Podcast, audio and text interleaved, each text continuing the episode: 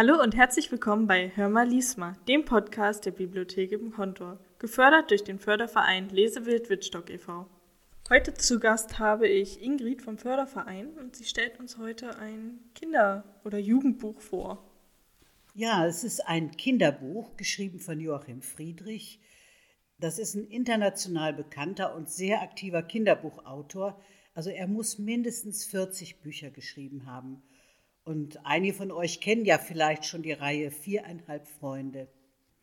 Er hat früher lange in verschiedenen Unternehmen auf vielen Kontinenten gearbeitet, aber dann war ihm die Arbeit im Büro doch zu langweilig, wie er selber sagt, und er hat das Schreiben für sich entdeckt. Das Buch, das ich heute vorstellen möchte, heißt Vier wie wir retten die Schule. Und da könnt ihr euch schon denken, dass diese besondere Schule geschlossen werden soll. Der Schulbau ist alt und heruntergekommen, es gibt viel zu wenig Schüler und die Lehrer und Lehrerinnen sind, naja, man könnte sagen, ein bisschen verrückt. Da ist zum Beispiel Buffalo Bill, der Direktor, der in Rente geht. Der Englischlehrer Herr Globuli ist ein Hippie und sieht aus wie Jesus. Der Coach ist Fußballfan und Mathelehrer. Und Fräulein Ling ist die chinesische Deutschlehrerin, die sich gern mal verknotet und im Schrank versteckt. Aber alle sind sie tolle Lehrer, die Schüler lieben sie und sind natürlich mit der Schließung der Schule überhaupt nicht einverstanden, besonders die vier. Mick, deren Mutter die neue Direktorin ist, die erzählt die ganze Geschichte. Dann sind da noch Pink, Luca und Carlo. Und Wolle darf nicht vergessen werden, das ist der Schulhund. Was die vier sich zusammen mit den Lehrern ausdenken, um die Schule zu retten und was dabei alles passiert, davon handelt das Buch. Würdest du uns denn auch noch was aus dem Buch vorlesen? Ja, ich habe mir schon ein Kapitel ausgesucht und bin schon ganz gespannt darauf, euch das vorzulesen. Und äh, es ist ein wirklich ein nettes Buch. Ein Prinz im Hundekostüm. Eigentlich stand am nächsten Morgen Mathe beim Coach in der ersten Stunde auf dem Stundenplan. Umso überraschter waren wir, als Jesus in die Klasse schlurfte. Ist der Coach nicht da? fragte Lisa mit Hoffnung in der Stimme. Sie konnte zwar sehr gut zeichnen, dafür aber kämpfte sie umso mehr mit Mathe. Das hatten wir gemeinsam. Unser Klassenlehrer schüttelte den Kopf. Er ist in seiner Klasse, so wie jeder Lehrer heute Morgen. Warum? fragte Betty. Um euch zu berichten, was wir gestern beschlossen haben.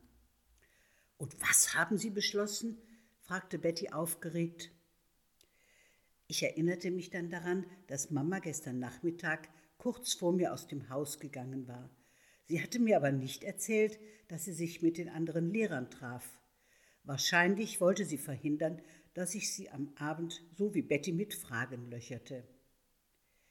Wir haben darüber gesprochen, was wir tun können, um vielleicht doch noch zu verhindern, dass unsere Schule geschlossen wird, fuhr unser Klassenlehrer fort.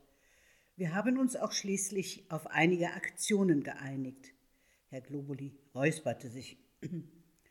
Besonders stolz bin ich darauf, dass die Idee, einen Tag der offenen Tür verbunden mit einem Schulfest zu veranstalten, von euch gekommen ist. Der Vorschlag wurde also angenommen, fragte Luca, was ihm einen dankbaren Blick von Betty einbrachte. Ja, verkündete Jesus, genau das wollte ich damit sagen. Nun brach lauter Jubel in der Klasse aus und Siegerfäuste wurden in die Luft gereckt. Ruhe, rief Herr Globuli, stand auf und breitete die Arme aus. Wir haben uns auch überlegt, dass wir die Aktionen im Rahmen einer Zirkusvorstellung präsentieren. Auf die Idee ist Fräulein Ling gekommen. Jeder Lehrer und jede Lehrerin betreut eine dieser Aktionen, fuhr Jesus fort. Beginnen wir mit Frau Hackel. In den Augenwinkeln sah ich, wie Carlo zusammenzuckte. Sie wird. Ich, rief Carlo, und sein Arm schoss in die Höhe. Jesus zog die Augenbrauen hoch. Aber du weißt doch noch gar nicht, welche Aktion sie betreuen wird. Egal, meinte Carlo nur, was die Klasse mit unüberhörbarem Kichern quittierte. Es war nicht zu übersehen, dass auch unser Klassenlehrer ein Lachen unterdrücken musste. Sport, Sie möchte mit euch einige Grundübungen der Selbstverteidigung einüben, die sie dann im Rahmen einer kleinen Show vorführen will. Dazu braucht sie gelenkige und sportliche Freiwillige. Bleibst du also bei deiner Wahl, Carlo? Ich hörte, wie mein Sitznachbar schluckte. Äh, ich äh, überleg lieber doch noch mal, sagte er dann. Dabei würde ich aber gerne mitmachen, meldete sich Luca. Ich auch, rief Betty. Wann geht's los? Herr Globuli schüttelte den Kopf. Für dich hatte ich eigentlich eine andere Idee, Betty. Die war offensichtlich so überrascht, dass sie vergaß nachzufragen. Unser Klassenlehrer sah in die Runde. Wisst ihr eigentlich, dass ich E-Bass spiele? Früher habe ich. Betty sprang auf. Eine Band. Wir gründen eine Band. Ja, vielleicht schaffen wir es tatsächlich, eine kleine Zirkusband zusammenzustellen, die die einzelnen Aktionen musikalisch begleitet. Es kommt darauf an, wie viele musikbegeisterte Schüler wir aus den anderen Klassen bekommen. Dann entscheiden wir auch, welches deiner drei Instrumente du spielst. Betty blieb still. Stattdessen erschien ein seliges Lächeln auf ihrem Gesicht, das auch für den Rest des Tages dort blieb. Wenn Betty ihre Band bekommt, dann möchte ich aber auch Theater spielen, meldete sich dafür Bella zu Wort. Jesus kratzte sich am Kopf. Das habe ich mir schon gedacht. Bella machte große Augen. Und? Jesus holte tief Luft. Wir brauchen jemanden, der die Vorstellung moderiert und die einzelnen Aktionen vorstellt. Soll ich den Zirkusdirektor spielen? fragte Bella hoffnungsvoll. Wir dachten eher an einen Clown. Clown? hauchte Bella. Jesus nickte. Und? Machst du es? Nach einigem Zögern hob Bella die Achseln. Meinetwegen, Hauptsache Bühne. Dann erfuhren wir, dass unser Mathelehrer naturwissenschaftliche Experimente plante, die er mit Schülern vorführen wollte. Dabei soll es ordentlich stinken und krachen, rief Jesus so begeistert, als freute er sich selbst am meisten darauf. Das war genau das Richtige für Aidin, unseren Professor. Der war auch gleich einverstanden. Allerdings hatte er noch eine Bitte. Kann Bulli auch mitmachen? Jesus zuckte mit den Schultern. Warum nicht? Bullis Augen strahlten und er zeigte Aidin den erhobenen Daumen.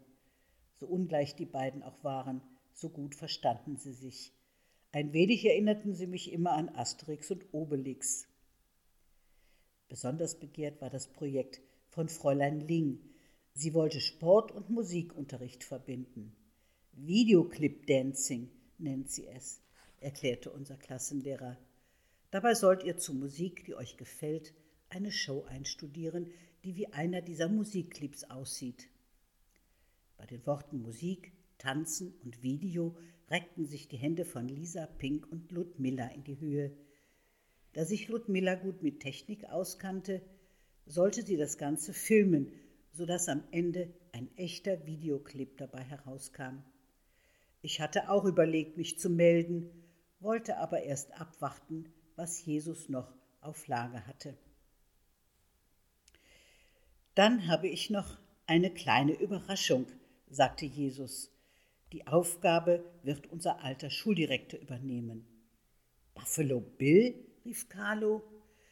Dann mache ich da auch mit, entschied ich, da sich für das Videoclip-Dancing schon drei von uns entschieden hatten.